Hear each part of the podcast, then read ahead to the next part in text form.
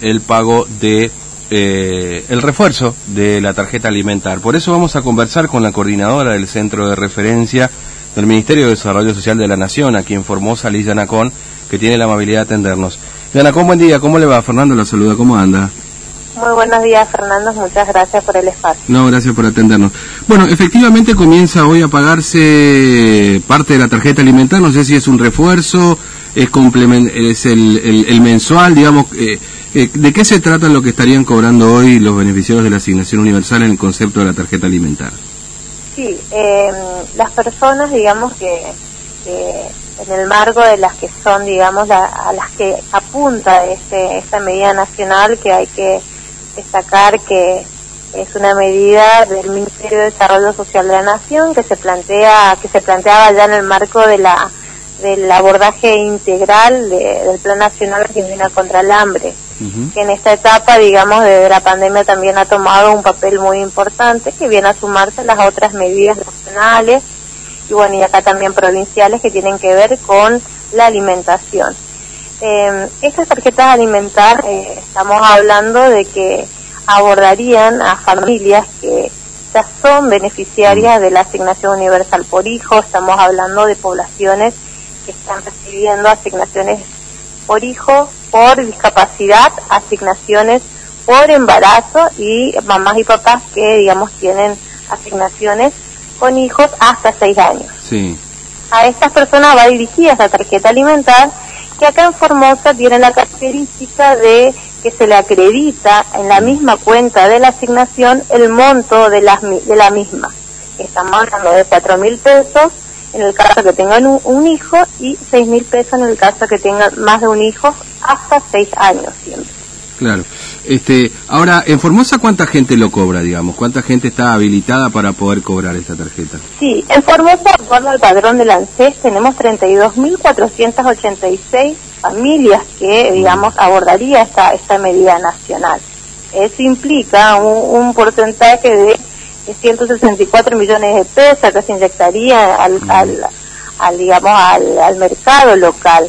Porque esta familia estamos hablando de que con ese monto lo que se busca es que puedan paliar la cuestión alimentaria, que bueno, eh, que hoy digamos todo el Estado, ya sea nacional y provincial también, eh, trabaja para eso, para digamos garantizar el acceso a la alimentación y por supuesto sostener también el ingreso familiar.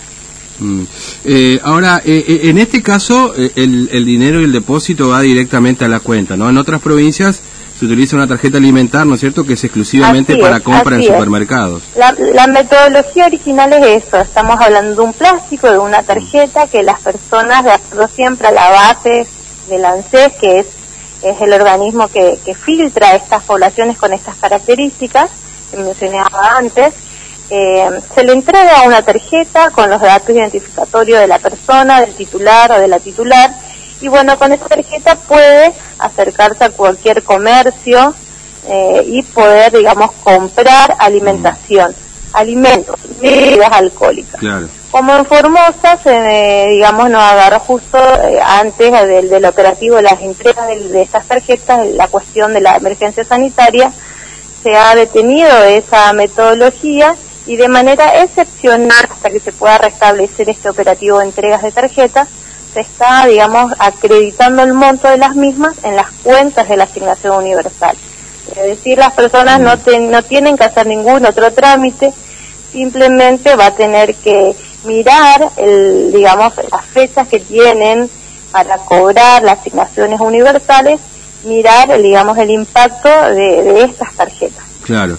Este, y ahí, bueno, sí, ahí hay, libre disponibilidad en todo caso, digamos, no, no Así es, la persona va a poder extraer dinero, bueno, esa es, digamos, la diferencia de cuando, que no va, no va a suceder cuando ya tengan el plástico. Claro, claro. La idea es que pueda sustraer el dinero y bueno, y la familia va a organizar, digo, de acuerdo a sus necesidades. Nosotros apuntamos a que puedan y sabemos de que hoy, digamos, va, a refuerzo alimentario, en primer medida, después un poco de de pagos de servicio y bueno, es, es digamos el monto que, que va dirigido y siempre quedando siempre a la órbita de la economía local, en el barrio y acá en la provincia. Claro. Eh, la última que le hago, Yanacón, y, y aprovechando el tiempo, esto ya es mensual, es decir, a partir de ahora todos los meses lo van a recibir o, o, dependerá un poco de lo que establezca el Ministerio de Desarrollo de la Nación o el Gobierno Nacional. Sí, sí eh, va a ser mensual eh, hasta la información que tenemos, mm. hasta que podamos restablecer los operativos de las entregas de los plásticos.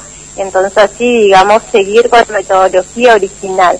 Por el momento, hasta que se pueda restablecer el tema de la, del orden eh, normal, cotidiano, eh, una vez superado el tema de la emergencia, vamos a poder hacer estos operativos de entrega, que estamos hablando de 32.000 familias en todo el territorio provincial, y bueno, de ahí, digamos, vamos a estar informando cuáles van a ser, digamos, las maneras que las personas dónde van a poder adquirir sus alimentos. Claro. Bueno, Yanacón, le agradezco mucho su tiempo, muy amable, ¿eh? gracias. No, por, favor, hasta luego. Hasta luego.